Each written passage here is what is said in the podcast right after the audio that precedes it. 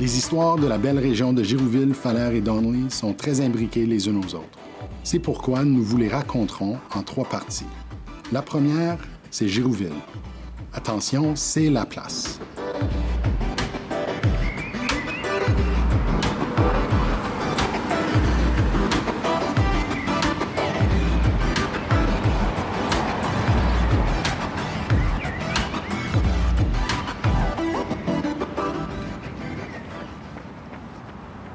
L'équipe de la place. euh, Allô, José. Allô, José. Alors, Ronan, Isaël et Denis. Salut. Allô, Denis, Isaël et José. Nouvel épisode dans notre saison euh, du Nord-Ouest. Et je pense que ça, ça va être un bruit récurrent, hein, des gros pick-up qui font du bruit. Euh, donc, on est encore à Grande Prairie. Euh, si vous avez écouté les premiers épisodes, on était à Grande Prairie. Dans notre semaine euh, de tournée euh, du Grand Nord-Ouest, on est à Grande Prairie pour commencer dans un café ce matin, mais en fait, cet épisode-ci, ce qu'on vous présente, c'est Girouville, Falaire et Donley. Alors, on continue à monter vers la belle région de Rivière-la-Paix, qu'on va surnommer la belle région des pick-up. Bruyant. On devrait spécifier qu'on n'est pas dans un pick-up présentement, même si ça a de l'air de Oui, ça. on est sur une- assez à une table. On Ça est serait sur une peut-être même moins terrasse. bruyant d'être dans le pick-up que d'être à l'extérieur du pick-up. Probablement. On est sur une terrasse. Mais on, on parle de ça, on parle beaucoup de, de son, de, de- de- de culture du silence, puis on fait un podcast. Donc, Ouais. ça fait partie de... On fait du son, on fait de l'audio. Oui. Et on a Isaël, qui est notre, euh, qui est notre wizard euh, des sons, puis on, on a des belles discussions par rapport au son, parce que lui, c'est sûr qu'il entend tout dans, dans ses oreilles. Et s'il l'entend, vous, chers auditeurs et auditrices, vous l'entendez aussi. Bref, c'est pour ça qu'on... C'est le son de la place. C'est le son Ex- de la place. Exactement, exactement. Alors, on est à Grande Prairie et on est au Old Smokes Coffee and Roastery. Euh, café, un café qu'on découvre ce matin. Euh, le nom le dit, Old Smokes Coffee. Donc, non, c'est pas euh, Coffee and Cigarettes. C'est euh, vraiment le café qui est fumé. Euh, on a choisi de venir ici pour, euh, pour déguster ça. Je vous en parle un petit peu, c'est quand même intéressant. Il est à, à la- sur la 92e rue euh, à Grande Prairie. Euh, apparemment, c'est le premier café artisanal dans le monde. C'est ce qu'ils disent sur leur site web, à utiliser une technique de torréfaction faite en fumoir.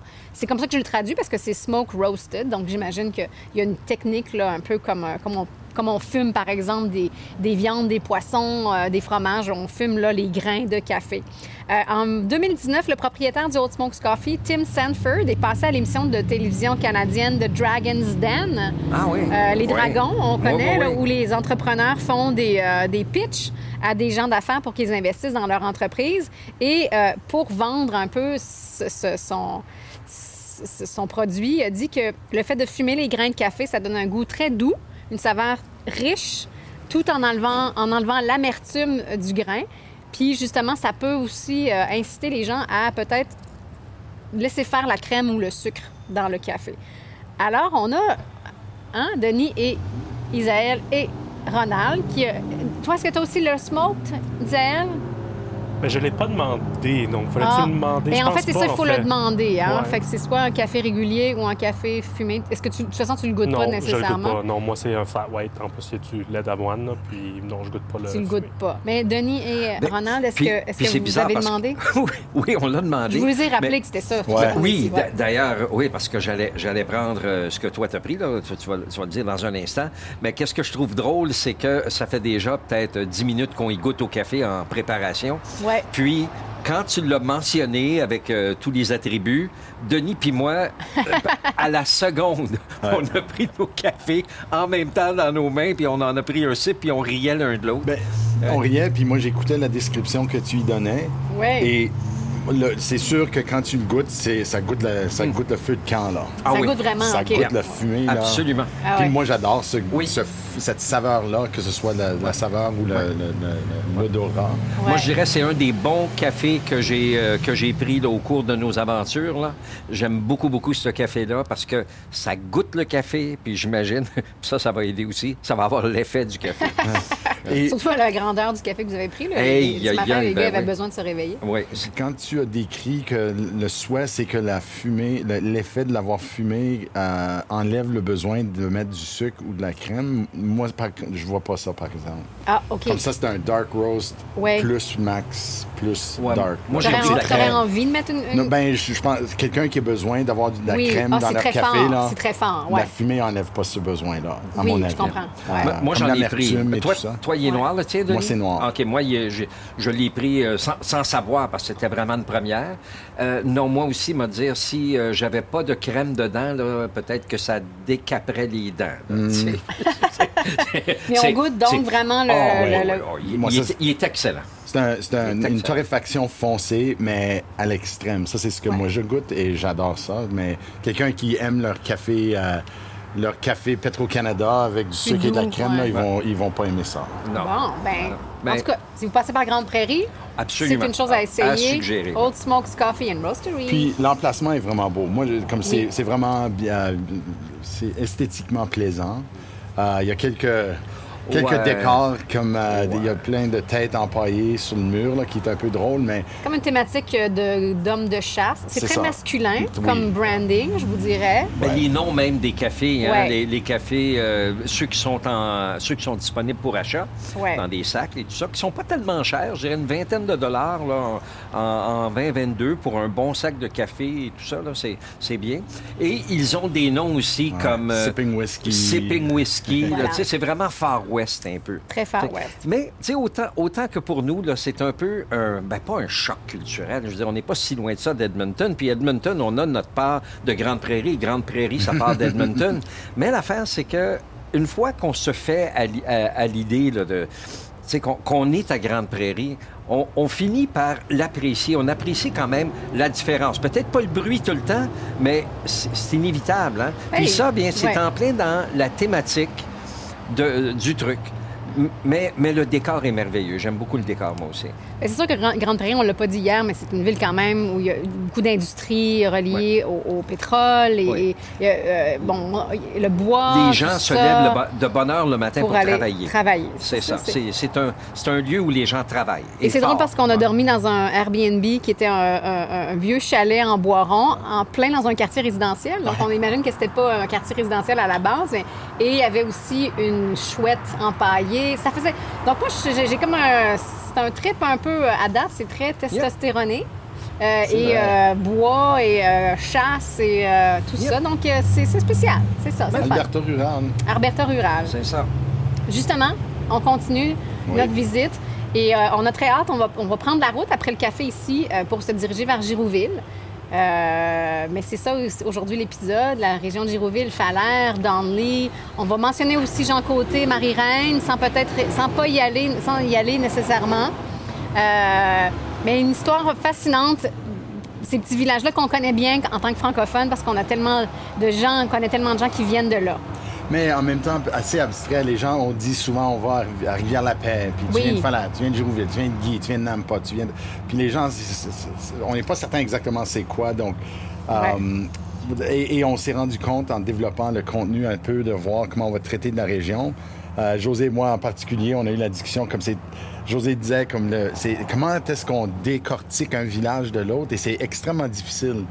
Euh, parce que le- les histoires sont tellement... C'est encore plus euh, interlié Ouais. que dans d'autres régions Oui. rurales qu'on a vues. Vraiment, ouais. Euh, parce qu'un un village a émané de l'autre, qui a créé le mouvement de l'autre. En tout cas, je vais, vous- je vais tout vous expliquer ça. Alors, je vais reprendre un peu, pour ceux qui ont écouté l'épisode 1, ça va être familier ce que je vais dire, mais je trouve que c'est vraiment important de restituer un peu de quoi on parle vraiment quand on est dans la région. Quand on dit on s'en va à Rivière-la-Paix, c'est la région géographique de Rivière-la-Paix qui s'étend essentiellement de Grande Prairie à, à Slave Lake, est en ouest, et qui va de Valley View, un peu dépasser Peace River. Euh, comme je viens de dire, Peace River, euh, quand on vient de la place, quand on dit Rivière-la-Paix, on parle de la région. Quand on dit Peace River, on parle de la ville de Peace River. Euh, et puis, Il y a la rivière. et, ben, et, et ensuite, il y a, quand on dit la rivière La Paix, c'est en fait la rivière La Paix, la Peace River, qui est une rivière vraiment importante du bassin euh, hydrographique qui se déverse dans l'Arctique. Euh, donc, euh, ça, c'est un peu juste pour situer le langage, parce que des fois, on va glisser un piece, puis on va parler de la Rivière-la-Paix versus Rivière-la-Paix. Et s- il y a une autre petite nuance dans cette géographie-là aussi, et c'est qu'il y a deux rivières dans le sud du territoire de Rivière-la-Paix, euh, et c'est le Little Smoky et la Smoky. Euh, donc, rivière Boucane. Moi, j'ai essayé de trouver comme une référence qui confirmait qu'à l'origine, on l'a appelée rivière la Boucane, mais j'en ai pas trouvé. Mais souvent, moi, je soupçonne quand on dit Oui. Smoky River que Mhm. c'est euh, c'est rivière la Boucane ou rivière Boucane, soit d'après les Laboucanes, qui était une grosse Ouais. famille métisse, ou des fois, on l'appelait, on utilisait Boucane pour euh, désigner un peu le- la buée du matin, euh, le, le, là, dans l'air, qui peut être très commun sur certaines rivières. Donc, en tout cas.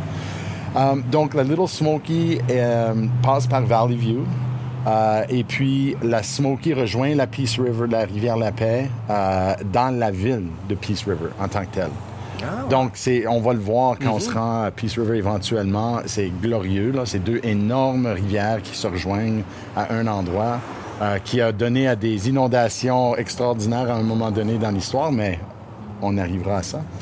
Alors, euh, c'est ça. Donc, on entend des fois quand les gens vont parler comme le, journal de, des communautés de Falaire, de, McLennan, tout ça, il s'appelle le Smoky River Express. Euh, tu as la Société historique du Sud de, ces communautés qu'on va étudier qui s'appelle le- le- le- l'his- la Société généalogique historique de Smoky River. Donc, dans le Sud, on s'identifie avec comme cette rivière-là. Quoique le- la Little Smoky et Smoky se rejoignent à Watino, puis ensuite mon- ils longent euh, et ils vont vers le nord.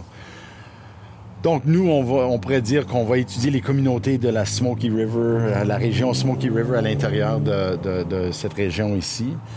Si je peux ajouter euh, par rapport à, à la, la grande région de Rivière-la-Paix, j'ai lu un truc intéressant quand même, c'est que ce serait la plus importante zone exploitée par l'humain au nord du 55e degré Wow. de la latitude. Parce qu'on on s'entend qu'on est très au nord, on est vraiment, au- on est finalement à peu près à la hauteur du sud de la baie du Thon. Donc, je lisais ça que quand même, c'est, on, on est très au nord. Là. Dans le monde. Donc, Dans- ça, dans le monde. Voulant dire que ça, se compare comme Saint- Saint-Pétersbourg en Russie. Exactement. C'est un peu la région circon, cir- circon, circumpolar. Euh, c'est, Euh, c'est- euh, mon Dieu, c'est, une, c'est un ça. mot. Circopolaire, circumpolaire, cir- Je pourrais pas dire. Ouais. en français, Ouais, mais je sais ce que tu veux Mais, dire. mais, Ouais. mais c'est- ben, une particularité euh, du nord de l'Alberta, en fait, c'est que c'est en fait exploitable comparé au nord de la Saskatchewan, qui est Ouais. tellement une densité forestière que tu peux pas tu peux pas aussi facilement coloniser ou exploiter ou quoi que ce soit. Donc, for the ça, du- ça a du sens. Ben oui. J'essaie de, de mettre tout ça ensemble Les dans ma terres tête. sont puis- riches ici. Là. ils sont riches. Tu as la Athabasca Basin euh, qui inclut euh, Fort McMurray puis les sables bitumineux. Donc, en termes d'exploitation industrielle, le nord de l'Alberta, euh, c'est vrai que ce serait très, très L'économie serait, l'industrie serait très forte comparée au reste du monde. Donc, la, première vague de colonisation dans ce coin ici, le contact des Blancs, c'est en 1793. euh, avec l'expédition d'Alexander Mackenzie qu'on va, on va discuter dans un épisode futur. Moi, je veux me, tenir plus à la colonisation agricole plus récente. En résumé, puis je vais faire ça pour les gens qui, qui veulent juste les Coles Notes, là. La colonisation francophone de Rivière-la-Paix s'est faite largement, comme les autres qu'on a vus, pour les, auditeurs habitués vont savoir, c'est par les prêtres colonisateurs qui s'en vont faire du recrutement. Le début, c'est en 1912. Ça, c'est les, premiers arrivés euh, francophones dans le coin. Et puis, ça s'étend jusqu'aux années 1950 dans les communautés du nord de la région de Rivière-la-Paix. Donc, en gros, c'est comme ça que ça se passe. Mais je, veux aller un peu plus en détail parce qu'il y a toutes sortes de petites histoires de comment ça s'est fait et aussi des explications qui sont nécessaires. Des fois, quand on, lit des choses qui sont contradictoires, puis on essaie de mettre les morceaux ensemble, le casse-tête n'est pas évident, quelle image qu'on est en train de faire. Donc, je pense que ça vaut la peine de décortiquer ça un peu avec vous. La première euh, organisation francophone dans le coin ici, c'est euh, la mission de Grouard. Donc, la mission de Grouard, c'est juste un peu à l'ouest de Slave Lake, ou lac des Esclaves. Euh, et puis, c'est une mission comme toutes les autres. Là, on choisit un endroit où il y a une population euh, euh, autochtone importante. Et puis, c'est un peu le centre de colonisation. On met le, premier bureau des terres, on le met à Grouard. C'est, nommé après Monseigneur Grouard, qui était comme un peu l'évêque qui a marqué vraiment la région le plus. Et lui a toujours su au sujet de Rivière-la-Paix, la région. Il l'a visité souvent, puis il a vu à tel point c'était fertile et que c'était apte à la colonisation. Mais c'est, ce n'est qu'avant 1909 que finalement le gouvernement du Canada commence à l'arpenter. Parce que c'est la condition, hein? on peut pas juste faire des homesteads, on pitche pas juste un piquet puis on dit ça c'est mon homestead. Il faut que ce soit arpenté, il faut que ce soit dans le système avant de pouvoir le coloniser. Donc, lorsque le gouvernement décide d'arpenter ces territoires ici, euh, en 1909, là, on commence à organiser la colonisation. On le voit venir. Il recrute euh, un prêtre colonisateur, euh, Henri Giroux, le père Henri Giroux. Et en 1900, lui, il opère essentiellement de 1911 à 1919 à faire du recrutement, un peu comme l'abbé Morin qu'on avait vu à Morinville. Et puis, euh, c'est le père Giroux qui, en fait, a jamais vraiment, s'est jamais établi ici. Il n'a jamais eu un pied à terre. C'est pas comme Morin qui était le curé de, la paroisse. Giroux, et, il a accompagné des, missions ou des, délégations ici, mais son pied à terre a toujours été dans l'Est. Euh, puis, je l'ai vu dans certaines sources qu'on dit que ça, a ça a sûrement aidé à son efficacité. Parce qu'il a pu... euh, euh, Il se promenait toujours, Il se promenait en fait. toujours de Mhm. chez lui, dans les paroisses euh, de- du Québec, ainsi que dans le nord-est américain, pour recruter. Donc, c'est à l'hiver de 1911 qu'il commence à faire ses euh, missions de recrutement. Euh, il le fait au Québec, Nouvelle-Angleterre, au Minnesota. Puis, c'est un cas assez facile à faire parce que quand tu décris le nord de l'Alberta, la grande prairie, petit G, petit P, mais comme l'étendue de, terre que tu peux exploiter, la richesse, spécialement dans la vallée des deux grandes rivières. Euh, donc, c'est comme ça qu'il fait son recrutement. Et puis aussi, c'est très, Giroud a été aussi très fort dans le recrutement un peu patriotique. C'est de dire que le plus qu'on peut se créer des noyaux franco-catholiques, euh, qu'on peut, euh, qu'on peut avoir le- la mutualité, d'avoir comme des villages où il y a des, des business francophones autour d'une paroisse francophone, éducation francophone. Donc, il a été très fort dans ce, type de recrutement-là. Euh, donc, c'est en 1912, au printemps 1912, que 35 familles euh, font leur chemin euh, du Québec. Ils se rendent à Edmonton. Ensuite, ils prennent le train jusqu'à Athabasca. Athabasca qu'on a vu dans la saison 4, qui est un peu au nord-est d'Edmonton. C'est pas loin aujourd'hui, mais à l'époque, c'était loin, mais c'était un peu moins loin au moment où ils sont venus, parce qu'en 1912, euh, on termine, et je mets ça entre guillemets, euh, le chemin de fer jusqu'à Athabasca. Je dis ça entre guillemets parce que on leur a dit que ça se rendait jusqu'à Athabasca, mais en fait, c'était à 20 000. Donc, c'était vraiment juste à côté d'Athabasca que leur péripétie débute, Oh. où ils commencent à faire leur premier... Ils s'organisent, là, tu sais. Donc, ils prennent leurs wagons, ils ont leurs animaux, puis ils commencent leur trek. Ouais. Euh, et c'est un trek quand même qui dure euh, un bon 10 jours. Aïe, Euh, aïe, aïe. et comme ils ont dû prendre deux bateaux à vapeur, euh, ils ont, euh, c'était vraiment euh, une, une- toute une, toute, Une pas- excursion, une euh, excursion, pas de ouais. planes, trains and automobiles, mais c'était essentiellement ça pour l'époque. Euh, ils se rendent jusqu'à Grouard et rendus à Grouard, le lendemain, ils reprennent la route. Donc, ils n'ont même pas chômé là, là. Ils ont voulu vraiment aller euh, à commencer à, à choisir euh, Leur leur, terre. leur terre. Donc, ils se rendent là, puis il y a un super beau témoignage qui a été recueilli de M. Roy et M. Gamache, qui étaient tout petits pendant ce voyage-là. Puis ils racontent que on ne faisait pas bien long jour par jour parce qu'il fallait faire manger les chevaux. Et euh, ils n'ont pas amené de foin. Donc, à chaque fois qu'ils allaient près de l'herbe longue, il fallait arrêter pour faire, Faire manger les foins. faire les foins pour les chevaux. Euh, ensuite, ils ont dû faire le trajet à pied de temps à autre avec les portages, comme Ouais. littéralement des portages, où ils prenaient les chevaux pour contourner, mais ils portaient les choses pour traverser. Euh, des fois, il y avait de l'eau jusqu'aux genoux. Euh, des fois, il fallait coucher dehors, trempe comme des poissons, ils disent. Ah ouais. Et puis, le lendemain matin, ils se réveillaient, puis tout était gelé. Donc, il fallait qu'ils s'habillent dans du linge froid et gelé. Euh, mais il dit, personne ne se plaignait euh, parce qu'on pensait que c'était une aventure, puis on était jeunes. Euh, et c'est finalement le 2 juin 1912 où, avec les pères Faller et Giroux, qui ont dressé une tente, Et à un moment donné, on disait qu'ils ont dressé la tente sur un coin de terre où M. Maisonneuve a établi sa ferme. Aujourd'hui, on parle du parc Maisonneuve. Et puis, on croit que c'est en commémoration de ce premier, lieu dans la région où les familles se sont établies pour la première fois. Ce qui serait à peu près à 3 km au sud de Donley. Parce que euh, le- père Giroux avait dit. euh, Est-ce que tu allais le raconter, ça, l'histoire de la croix? Non, si tu veux, je, je- ça Vas-y, vas-y. Vas-y, ben, parce que Ben, c'est quand même intéressant, ouais. Je voulais nommer certains des noms des personnes qui faisaient partie de cet équipage-là, parce que c'est des noms qu'on reconnaît dans la région aujourd'hui. Les Leblanc, les Brulotte, Legault, Gariepi, Forgue, Roy, Sabourin, Hamelin, Longtin, euh, Pilon, Giroux, Gamache. Euh, il y avait les frères Dupuis, les, frères, les pères Giroux et Faller, et deux métis euh, Chalifou, euh, qui étaient en charge de vraiment s'occuper des wagons. Ceux qui avaient sûrement le bon sens pour s'assurer qu'on faisait les foins avec les chevaux, puis ils savaient comment naviguer ces, ces régions-là. Euh, rendu là, là, on dirait, malgré ce que M. Roy et M. Gamache ont témoigné, euh, il y avait du mécontentement et les gens ont dit, il y avait du- un peu de, les gens savaient plus ce qu'ils allaient faire. Les pères Faller et Giroux sont arrivés là où ils voulaient se rendre, mais il y avait des gens qui ont dit, ben, on devrait-tu continuer à Dunvegan, comme il y a, là où les provisions sont déjà, puis on peut, ça va être plus facile de s'établir dans cette région-là. Euh, tandis qu'il y en a d'autres qui voulaient rester avec le plan original. Et c'est à ce moment-là que c'est le père Faller qui a l'idée de construire une croix et de nommer l'endroit. Parce qu'il s'est dit, ben si on baptise l'endroit, c'est comme peut-être il y aurait un plus grand sens d'appartenance. Euh, donc, euh, un colon... Et, là, ils disent, on va nommer le lieu. Et il y a un colon qui dit, ben, on va le nommer après le Giroux. C'est lui qui nous a recrutés. C'est lui qui nous a fait venir. Euh, lui-même dit non, non, non, non, non, non, non, pas moi. hein. On va le nommer après le père Faller, qui est de la place, comme c'est quelqu'un qui est établi ici.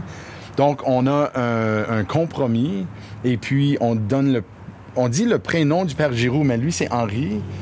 Mais en tout cas, il- le, le prénom de la mission devient Jean-Baptiste de Faller. Donc, le nom de la paroisse, c'est le- la paroisse Saint-Jean-Baptiste. Et puis ensuite, fan- Ah oui, oui. C'est on, on baptise comme le, le- le- le- la communauté comme étant Faller. Jean-Baptiste, Saint-Jean-Baptiste, c'est le saint, le saint, le saint de- patron de, de- Jean, d'Henri. euh, de Henri. Donc, ça doit être comme Jean-Baptiste Henri Giroux, puis lui C'est se ça. nommait Jean, Henri. C'est c'est ce que je suppose là, de cette histoire-là. Et ensuite, on ébranche un arbre, et puis au, au couteau, on prend un, un siège d'un des wagons, puis on met les noms euh, de ces premiers colons qui étaient sur place à ce moment-là. Oui. Et Ben, il paraît que ça existe encore. Ils ont fait une croix, Oh, wow. donc ils ont pris un- une planche d'un des wagons, ils ont mis, cloué ça sur un arbre pour faire une croix, puis tout le monde a gravé son nom. Et apparemment que ça existe toujours, et c'est dans le parc H Maisonneuve qui serait au sud de Downley. Mais on a beau chercher, googler, regarder sur la carte pour trouver le fameux parc, le parc H Maisonneuve, on ne sait pas il est où. Si vous nous écoutez et vous savez c'est où, euh, Ben, écrivez-nous. puis dépendant, parce qu'on a une grosse journée devant nous, mais tant qu'à être, Oui, peut-être qu'on On va essayer de faire ça à chercher. l'ancienne et peut-être juste aller fouiller un peu, voir si on peut Mhm. le trouver, parce qu'on parle quand même d'un- d'une proximité assez proche. Puis, il me semble, après avoir fait, d'avoir raconté ça, Ça serait- le fun de ça le serait voir. vraiment- ouais, ça serait Mais on peut spécial. pas vous le promettre, parce qu'il faut le trouver, puis on verra. Ah oui, oui, oui. Il faut, faut essayer. Donc, vers la fin 1914, on est rendu à 297 colons, donc presque 300 colons sont sur leur terre. Donc, juste pour revenir un peu, après qu'ils se sont établis puis qu'ils ont nommé Saint-Jean-Baptiste de Faller, tout de suite après, il y a une gang qui retourne à Grouard pour inscrire les terres. Donc là, on peut commencer à vraiment coloniser puis dire ça c'est le mien, ça c'est le tien. On est dans les, les homesteads dans la grande région en tant que telle. On dit que c'est le district avec le plus grand établissement francophone au nord-ouest de Morinville à ce moment-là. Le premier prêtre résident, c'est le père Jean-Marie Dréau. Et en 1913, on construit une petite église et un presbytère sur le corps de section réservé à, cette paroisse-là à, ce moment-là. Encore une fois, tout comme la planche et la croix, euh, on, pense pouvoir trouver l'église, donc on verra si c'est possible. Et puis on mettra une photo si on le trouve là, sur les show notes. Là, euh, on parle de 1912 à 14. Là. 1915, c'est une année charnière pour la ré- région parce que euh, c'est l'année du chemin de fer. Donc, avec l'arrivée du chemin de fer, ce qui arrive, c'est qu'on a tous ces petits picots. Il y a une petite colonie, un petit regroupement autour de, ce qu'on appelle le village de Dréau. Il y a euh, Fowler, euh, qui a été nommé par le chemin de fer en tant que tel. Mais Fowler, avec l'arrivée du chemin de fer puis des colons, les, les francophones du coin disent ben, on veut pas nommer notre place Fowler. Là. Eux, ils veulent, ils font une pétition auprès du gouvernement fédéral pour le renommer Girouville et ils le, mettent à l'emplacement aujourd'hui, ce qui est connu comme Girouville. Falaire se trouve à être loin du chemin de fer, donc ils décident de déplacer la communauté pour être plus près du chemin de fer. Donc ils se déplacent environ, 3, euh, environ 5 km, 3000 au nord de, là où ils ont bâti cette première chapelle-là. Donc c'est pour ça que la chapelle dont on parle est maintenant dans un champ et que Falaire se trouve où Falaire se trouve. Donc c'est comme le deuxième morceau euh, dans cette euh, rangée-là, disons, de maisons, de, communautés. Mais parce que Falaire est déménagé où, il est déménagé, Dréau devient désuète. Donc les, on- on- de ce que je comprends, les colons se déplacent assez massivement vers Girouville et Dréau devient juste. Tu peux le trouver sur la carte aujourd'hui, mais c'est rien. Comme c'est un, c'est un village fantôme. Puis quand on parle, euh, parce qu'hier on en discutait et tout, euh, quand on parle de village, pour nous ça semble comme wow, déménager un village, mais on s'entend que tout le monde a gardé ses terres. C'est ça. Ce qu'on déménageait, c'était en fait l'église, le poste, de- le bureau de poste, peut-être c'est des petits trucs qu'on avait. On, on déplaçait ça en fait. Ouais. On ne le- déplaçait pas nécessairement les maisons. Non, non, ben, les gens, Les gens les gens gardaient étaient leur déjà terre. sur leur terre, ils étaient là, les terres n'étaient pas là. Ah, OK. Donc, Mais- euh, on ils allaient au le centre, Ouais. euh, le, centre nerveux, là, ils, nerveux, ils c'est allaient, ils allaient au village après ça pour faire Exactement. leurs C'est ça. affaires. Tu sais, donc, l'idée, c'est qu'on voulait pas que le village soit à 5 km du ça. chemin de fer. Il fallait Voilà. que ce soit sur le chemin de fer pour, Yeah. pour tout. Euh, ensuite, il y a Donnelly. Euh, contrairement à Fowler, euh, puis je dis pas Fowler comme on dit Falaire, c'est Fowler. Mais contrairement à ça, F-O-W-L-E-R, ouais. dans Donnelly, euh, c'était un arrêt du train et puis ça demeurait. Et puis, ce qu'on a fait, c'est qu'on a scindé, ou on a, on créé une deuxième paroisse à partir de Saint-Jean-Baptiste. Et la deuxième, c'était la paroisse Sacré-Cœur, qui est la paroisse de Donnelly aujourd'hui. Donc, c'est comme ça que ce qui était originalement toutes sortes de noms et de villages fantômes devient ce qu'on connaît aujourd'hui comme les trois villes. Ils sont à 15 minutes l'une de l'autre, là. De Girouville à Falaire à Donnelly. Ça, c'est vraiment comme ça. C'est comme ça qu'on a fondé les trois communautés piliers du sud de la région de, de Rivière-la-Paix. Donc, on- il fallait le faire un peu en vrac parce qu'on ne pouvait pas arrêter à Girouville et expliquer le, le petit morceau là, puis le petit morceau de Falaire, puis le petit morceau de Donnelly en. en, en- Ouais, je trouve que c'est un beau sommaire. Ça, ça donne aussi une vue d'ensemble. C'est ça. Yeah. Donc, quand on fait notre tour aujourd'hui, on ira plus en détail sur les particularités de chaque communauté. Euh, on fera référence également euh, aux, aux autres villages avoisinants qui ont émergé entre-temps. Mais euh, pour le, le sommaire, c'est en gros ça. Ben super. Ben, On va prendre nos cafés pour emporter parce que maintenant, on ne nous sert plus des cafés dans des vraies tasses, n'est-ce pas? C'est C'est toujours vrai. du carton. On va prendre la route et on, on s'en va en direction de Girouville. Girouville.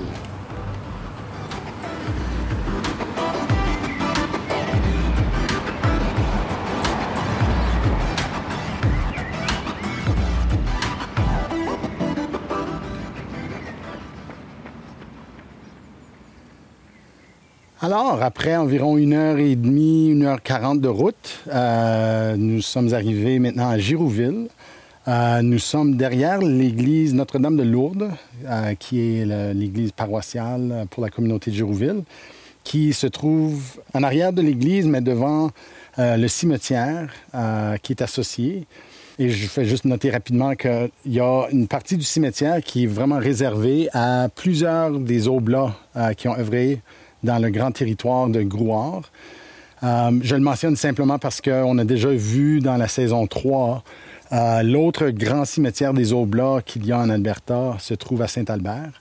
Donc, je vais juste souligner ça. C'est pour des historiens religieux qui sont curieux. euh, il y a beaucoup de monuments là, de personnes notables qui ont servi dans la mission de Grouard. Donc, avant d'enchaîner plus loin, Girouville est nommé d'après Henri Giroux. Euh, et puis, José, t'as- Oui. quelque chose Ben, oui, pour vous présenter un peu le recherche? personnage. Parce que justement, il est, il est inhumé ici quand même, même si on disait tout à l'heure qu'il s'est jamais vraiment implanté, qu'il était assez. euh, il se promenait beaucoup. Ben, il est mort en 1956 et il est inhumé ici au cimetière de, de- de Girouville. Donc, on pourrait tout à l'heure peut-être même trouver sa tombe. Donc, qui est-il, le père Henri Giroux? Ben, il est né en 1869 au Québec. Il est venu à Grouard, euh, à Tabasca, autour de 1896. On le décrivait comme étant plutôt court. J'aime toujours ça court euh, quand, on est petit, moi aussi je suis courte. Euh, carré d'épaule, un visage jeune sous des cheveux grisonnants clairsemés. Il marchait à petits pas rapides. Ses manières étaient brusques, un peu. Tu sais, on l'imagine, hein? Euh, intelligence vive.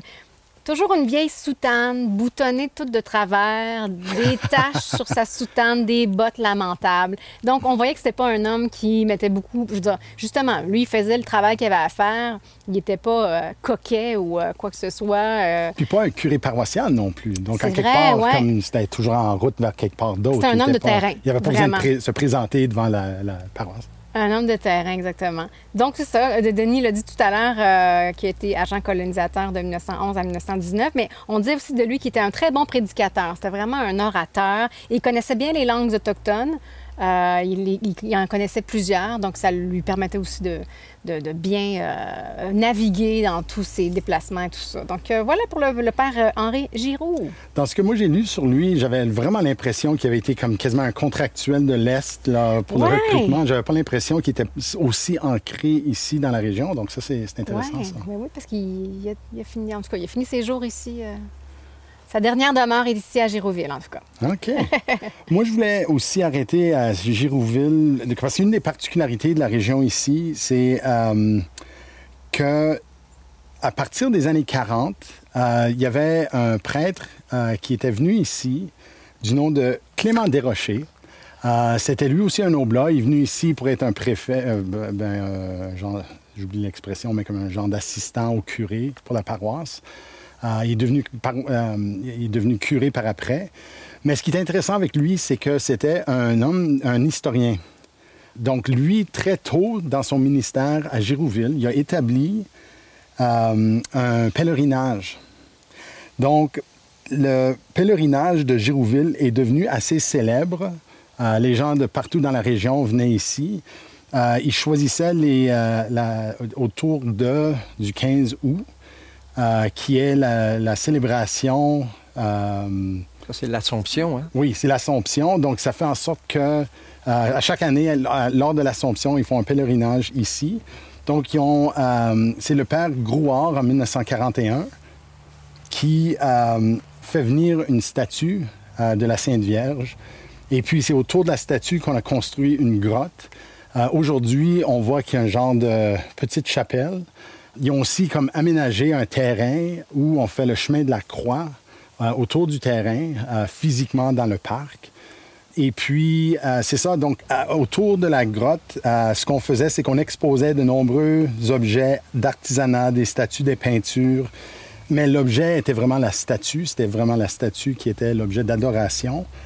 J'ai dit 41. 41, c'est l'année où Clément Desrochers, le père Desrochers, commence à développer le, le pèlerinage. Mais c'est en fait 1928 est le moment où la statue était introduite euh, dans, le, dans la paroisse ici. Juste pour vous donner une idée, on vient de manquer le pèlerinage. Ah oui, ben oui. Euh, ça a eu lieu euh, il y a une semaine à peine. Et puis, mais juste pour vous donner une idée des genres d'activités qu'ils font, il y avait une messe, une bénédiction, un service de, de guérison, des processions autour de la grotte, et puis ils faisaient une vigile euh, et une procession en soirée, et ça va jusqu'à environ 11 heures le, le soir. Et ensuite, ils reprennent le matin d'après, à 9h30. Euh, puis ils reprennent un peu les mêmes affaires, les bénédictions, euh, etc. Donc, euh, c'est comme un peu comme une euh, production de la place, on dirait. On travaille jusqu'à 11 heures le soir, puis ensuite on se lève, puis on continue notre euh, production. Mais... Est-ce que, est-ce que le pèlerinage aussi, est-ce que c'était comme marché? Est-ce qu'il y a une marche qui, qui est Oui, incluse? oui ils font le- la marche comme... Oui, comme ça fait partie, comme par exemple les vêpres, euh, qui sont les prières de soirée. Euh, c'est associé à ça. Comme il- ce que moi j'ai vu, c'est un horaire plus que nécessairement une description des procédures exactes, mais il y a une procession en tant que telle Ah, qui est intégrée dans- là-dedans. Oui. Puis il y a des photos historiques quand on regarde. Par le passé, le pèlerinage, je ne peux pas dire combien de personnes participent de ce temps-ci, mais on voit des photos où c'est comme il y a des centaines et des centaines oui. de personnes là, qui se regroupent autour de ça. C'est pratique un service de guérison aussi avec notre système de santé qui commence à s'écrouler. Tant qu'à faire, tout aussi bien prier. Beaucoup de ces objets-là qui ont fait partie de ça se trouvent euh, au musée de Girouville.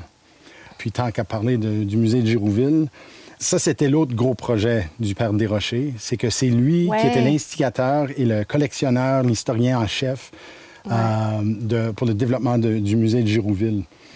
Le Père Desrochers, en tant que tel, originaire de Québec, euh, il vient dans la région en 1940. Euh, J'ai mentionné tantôt, il était le vicaire euh, et puis il prend en charge la paroisse en 1957. Euh, puis c'est, il devient comme un peu des, le, le prêtre qui s'occupe de la grande région, vraiment. Donc, il, il- petit à petit, il fait le tour de, des paroisses à Tangence, Champ-Côté, Falaire également.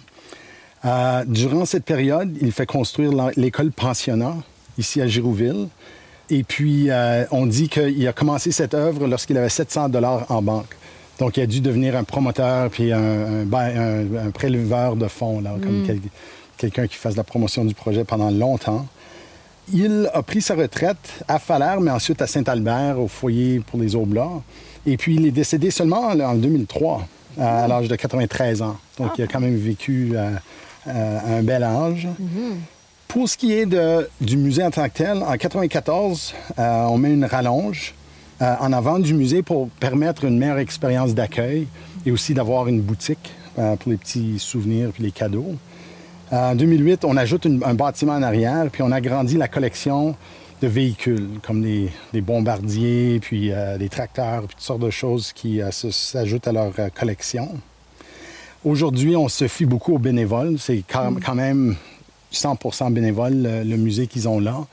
Euh, et puis, quand ils sont arrivés à des défis opérationnels, je dirais pas financiers, parce que les finances étaient re- correctes. C'était juste qu'il y avait de la misère à assurer les opérations. Le village l'a pris en main. Donc maintenant, c'est eux les propriétaires, mais ils ont quand même un corps de bénévoles euh, dédiés euh, qui gardent aller le musée, Les qui musées- opèrent comme beaucoup de ces musées-là vraiment entre mai puis euh, septembre. Et Ouais. les musées, c'est beaucoup bénévole. hein, quand on pense à celui, par exemple, de Plamondon. et tout C'est ça. ouais. C'est un peu. Mais là, la- je dois dire, la collection ici est, re- est très robuste. Il y a beaucoup de comme choses, il y a ouais. beaucoup des musées où on fait la collection puis on expose ce qu'on on a. Ouais. Euh, eux, c'est, ils, ont toutes sortes- ils ont recréé une salle de classe euh, de- des années 1920-30, là, euh, donc Mm. avec les pupitres, puis avec euh, tous ces- les bouquins, puis les choses comme ça. Euh, ils se font une fierté de démontrer, ils ont un, un écureuil empaillé avec cinq, Cinq pattes. Cinq Non. pattes. Puis ils l'ont maintenant sur leur site web même. Puis ils sont fiers de ça parce que les enfants, quand ils passent là, dans les groupes scolaires, là, ils- les enfants, ils trouvent ça drôle. là. Il y a un écureuil à cinq pattes. là, ça. Euh, mais c'est charmant. C'est impressionnant aussi, ils ont un mur des oblats. Ouais. Donc, il y a un mur où ils ont toutes sortes de peintures, euh, des, des grands missionnaires qui ont œuvré dans... Je dis Grouard, ça se peut qu'il aille plus loin que ça. C'est pas nécessairement seulement ceux qui ont été dans ce vicaire apostolique ici. Euh, mais quand tu le regardes puis tu connais un peu qui est qui, là, c'est, c'est quand même impressionnant. Ça domine un mur au, au complet. Donc, ça vaut le détour. Donc, c'est ça. Moi, j'ai la partie religieuse, comme euh, religieuse et historique. Euh, maintenant, moi, je dis, allons au, euh, sur la rue, la rue principale, comme Ouais. tout bon petit village. Là, il y a une rue principale, puis allons euh, continuer à parler des autres aspects de Géouville.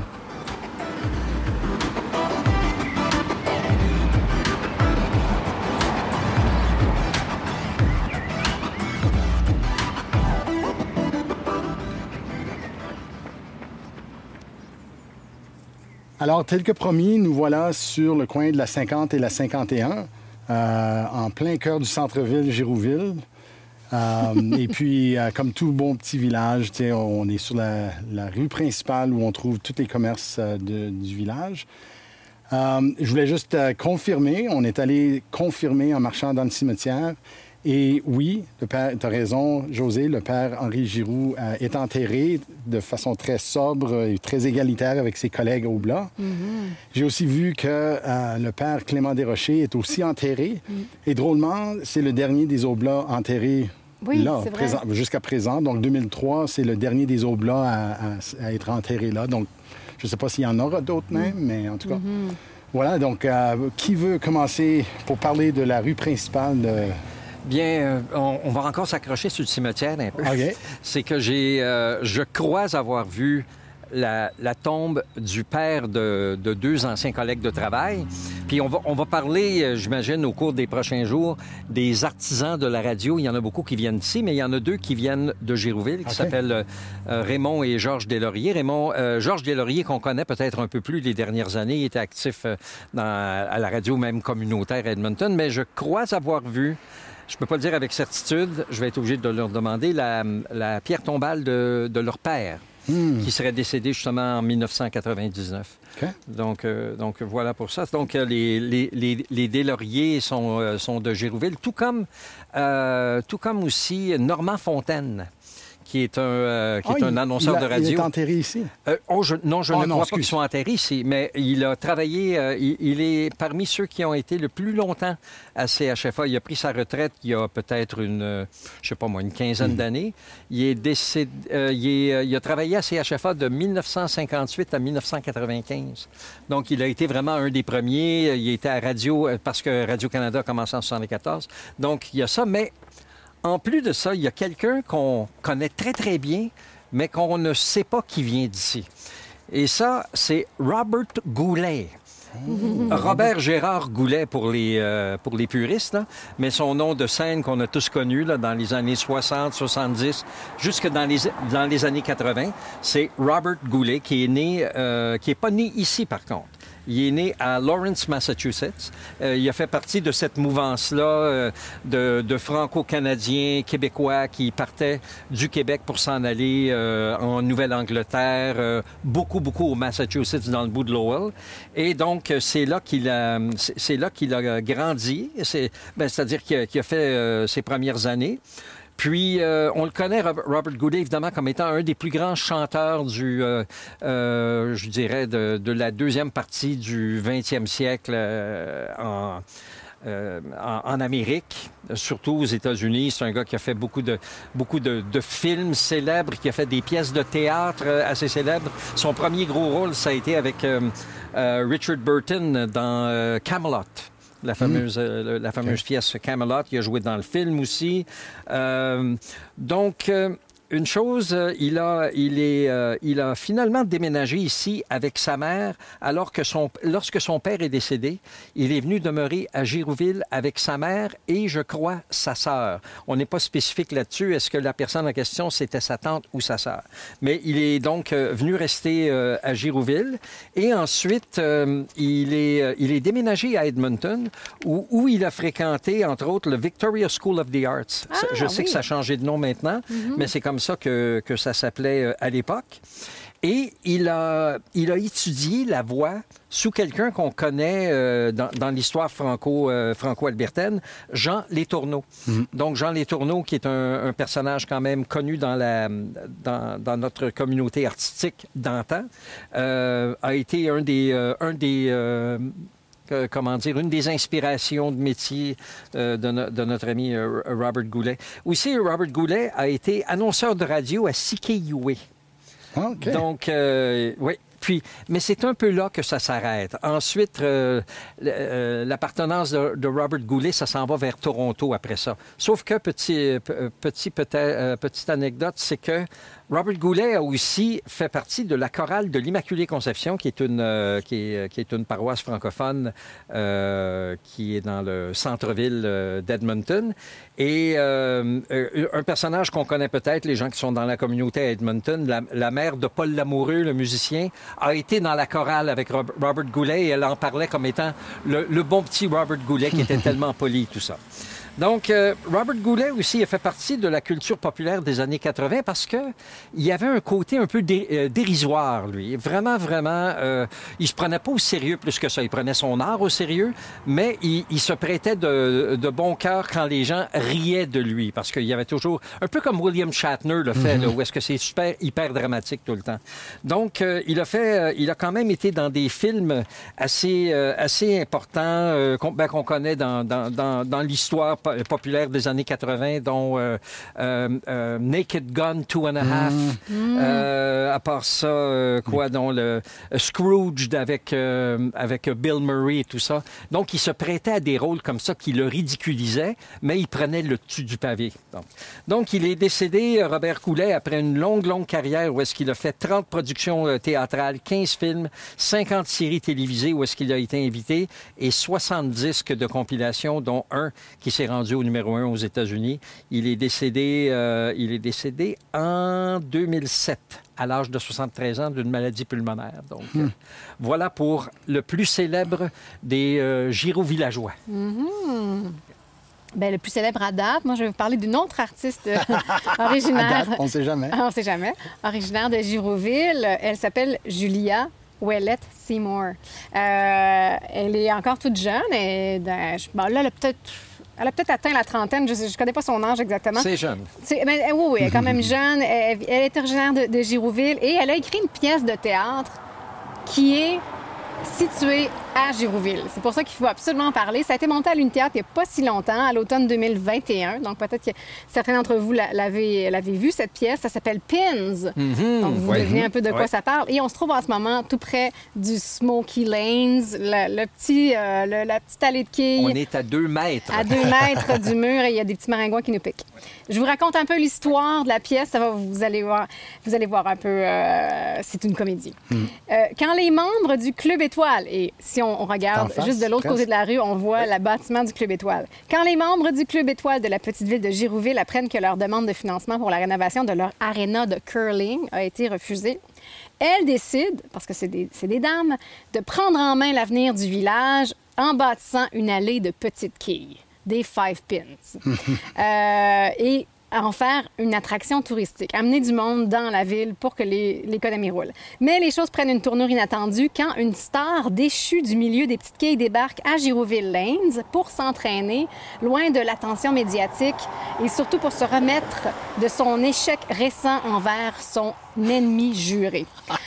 Alors, vous voyez une- toute une panoplie de personnages savoureux, donc évidemment les membres, les fameuses membres du Club Étoile, Ah oui. toutes des franco-albertaines, Doris Lalonde, 60 ans, qui est présidente et qui est la mémère d'Adriane, qui, elle, a 18 ans. Donc ça, c'est deux personnages. Adriane travaille à l'hôtel et au restaurant, parce que ça va ensemble. C'est un peu l'alter ego de Julia, je pense. Euh, il y a aussi Yolande Bruyère, elle aussi 60 ans, une influenceuse, donc elle est très Ouais. moderne, la Yolande, euh, et championne de radish carving. Alors elle fait de la sculpture de radis. C'est savoureux, c'est vraiment savoureux. Euh, et Mireille La Douceur, elle, un peu plus jeune, 35 ans, confiante et célibataire. Et là, ces, ces trois, ces quatre femmes-là vont rencontrer Max Zano, donc, euh, donc la star des Five Pins, euh, originaire d'Ottawa, ancien élève d'immersion française, traumatisé, en plein PTSD à cause du geste de son ennemi. Sam Pellegrino. Donc, ouais, elle s'amuse sur les noms un peu comme ça, qui lui est un Montréalais parfaitement bilingue. Et le coach de Max, c'est un francophile de Toronto. Donc, on voit que Julia a voulu vraiment représenter tous les, les- les- les- les styles, euh, les différents niveaux de langue, les franco-albertains versus ceux qui ont appris l'immersion, les, les francophiles, etc. Donc, elle s'amuse énormément avec toutes sortes de jeux de mots, de blagues, de, de, de- d'incompréhension linguistique et tout. Euh, les, personnages communiquent, des fois se comprennent pas, c'est vraiment le fun. C'est une comédie bilingue complètement. Il y a un peu d'anglais, c'est sûr, parce que quand même... euh, et c'est très drôle.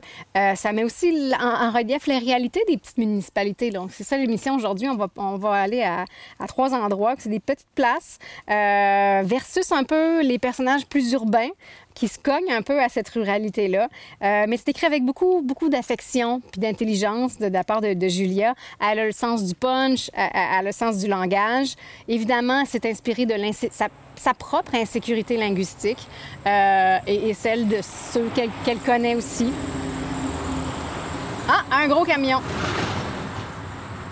Donc, inspirée, inspirée de, sa propre insécurité linguistique, j'ai eu la chance de travailler avec elle justement sur sa pièce comme conseillère linguistique. Ça a été vraiment un beau, un plaisir. C'est une femme brillante, euh, donc on a vraiment un bout de plaisir. Qui elle est, Julia? Ben c'est ça. Elle vient d'ici. Elle a un bac en enseignement. Euh, c'est elle qui réalise presque tous les surtitres des pièces à l'Uni-Théâtre. Euh, elle écrit souvent aussi avec ses acolytes, Sophie Garou-Brennan, Paula Humby. La prochaine pièce de théâtre jeunesse qui s'appelle Simon Souci à, à l'Uni-Théâtre est, est écrite par ce trio-là. Euh, donc vraiment beaucoup de, de choses à surveiller quand vous entendez ce nom, euh, Julia Ouellette Seymour. Elle vit en Suède en ce moment. Elle est Oh. partie avec son conjoint euh, qui avait une opportunité pour son doctorat là-bas. Euh, tout au début de la pandémie, elle est partie. Elle n'a même pas vu la, la- la production de sa pièce euh, Oh, l'an dernier. Elle était en Suède. Mais en tout cas, on espère qu'elle va revenir. On espère qu'elle va continuer à écrire surtout parce que Pin, c'est vraiment un peu une lettre d'amour à son village, son lieu d'origine. Elle l'a dédié d'ailleurs à Mémère et Pépère et les petits villages. Donc, c'est vraiment charmant. Ça a été mis en scène par Steve Jourdouin l'automne dernier. Il y avait entre autres Eve-Marie Forcier, Mireille Moquin, Pascal Nadon, qu'on connaît bien, et des, co- des comédiens euh, amateurs. Donc, c'était aussi une- une, euh, un concept où on mélangeait un peu les gens qui avaient un peu plus d'expérience avec des amateurs. C'était vraiment le fun. Et voilà pour Giroville et le théâtre. Et moi, je J'ai suis... beaucoup, beaucoup aimé, moi, Pins. Oui, c'était Ah le Ça m'a fun, fait hein? penser à la grande séduction. Oui, euh, oui. C'est comme un le modèle là, C'est là, vrai, où ouais. on essaie de, D'amener les gens chez nous. et de gonfler la- le potentiel et l'opportunité dans le Suède. Puis des de fois, ça marche. grandiose. Hein? Ça marche. fois. Exactement, exactement. Non, c'est vraiment, c'est vraiment charmant. Et je suis très contente d'être à Girouville. C'est ma première fois parce que je devais venir ici euh, en mars 2020. Mhm. Hein, vous me voyez venir avec ma pièce La fille du facteur. Et, et la dernière date de notre tournée albertaine devait être à Girouville. Et c'était le 13, le 14 mars qu'on devait venir jouer ici. Et le 13 au matin, on a eu un appel que c'était c'était annulé. D'ailleurs, il y a un foyer pour personnes âgées ici et on voulait pas prendre de, risques avec la COVID qui venait, qui était à nos portes. Donc voilà, donc euh, ça a été annulé, mais euh, je suis contente d'être ici aujourd'hui et de voir Girouville.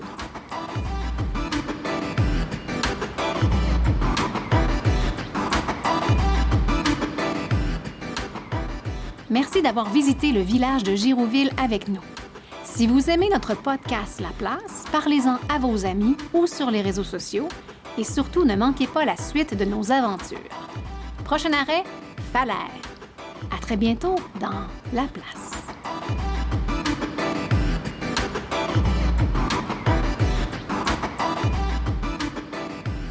Le podcast La Place est une production de la Société historique francophone de l'Alberta, réalisée grâce à l'appui de Patrimoine canadien et du gouvernement de l'Alberta. Les co-réalisateurs de La Place sont José Thibault et Ronald Tremblay. Le sonorisateur, monteur et génie des technologies en chef est Isaël Huard.